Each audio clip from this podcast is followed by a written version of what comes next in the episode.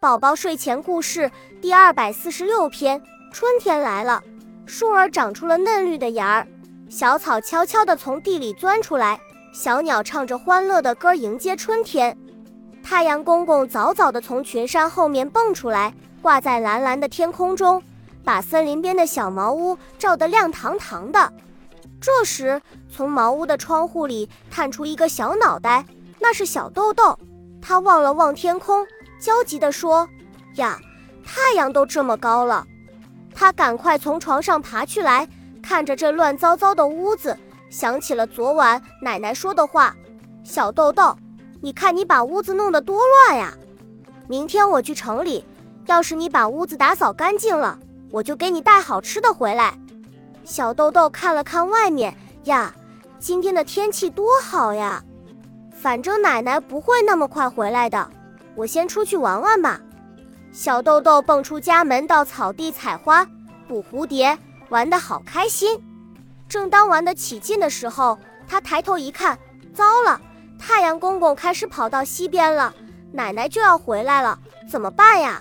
正当小豆豆焦急万分时，他看到两只小熊正在草地那边练习跑步。小豆豆忙跑过去，对小熊说：“小熊。”小熊，你帮帮我好吗？熊哥哥忙问他什么事。小豆豆把奶奶的话说给小熊听，还说，如果你们帮我打扫屋子，奶奶回来了，我就把奶奶买的好东西分一半给你们吃。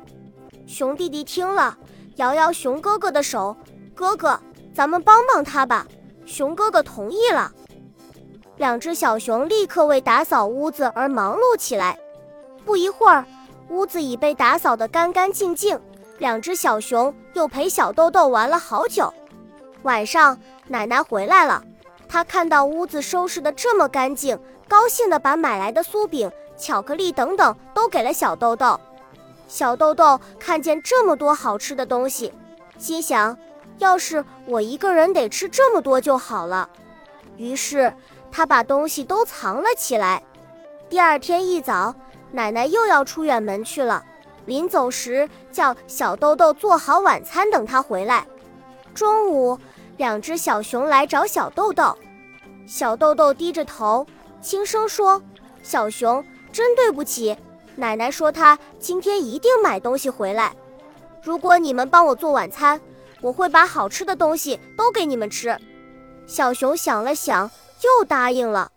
到了晚上，奶奶回来时。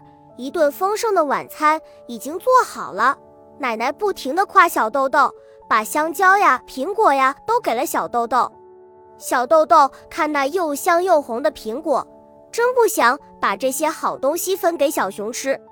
因此，第二天小熊到他家时，他又花言巧语地骗了小熊，说奶奶没有买好吃的回来，做出一副道歉的模样。小熊信以为真，就说。没关系，朋友之间应该互相帮忙，有吃没吃无所谓。两只小熊还陪小豆豆玩了好久才回家。中午，小豆豆坐在屋里吃奶奶给他的好东西，一边吃一边把果皮、果核往外扔。突然，他听到窗户外有声音，忙打开窗户一看，原来是两只小熊。小豆豆说：“太好了。”我正闲得慌呢，我们一起去玩吧。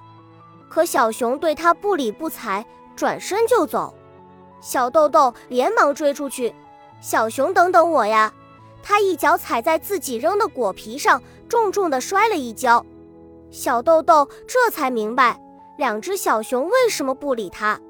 几天过去了，两只小熊都没来找小豆豆玩，小豆豆好寂寞呀。他想和小白兔玩。可小白兔说：“我才不跟你玩呢！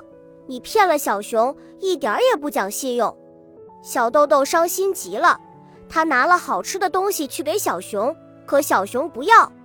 豆豆想，反正都是好吃的，几天前给你们和现在给你们不都一样吗？小朋友，你们说一样吗？小豆豆失去了什么？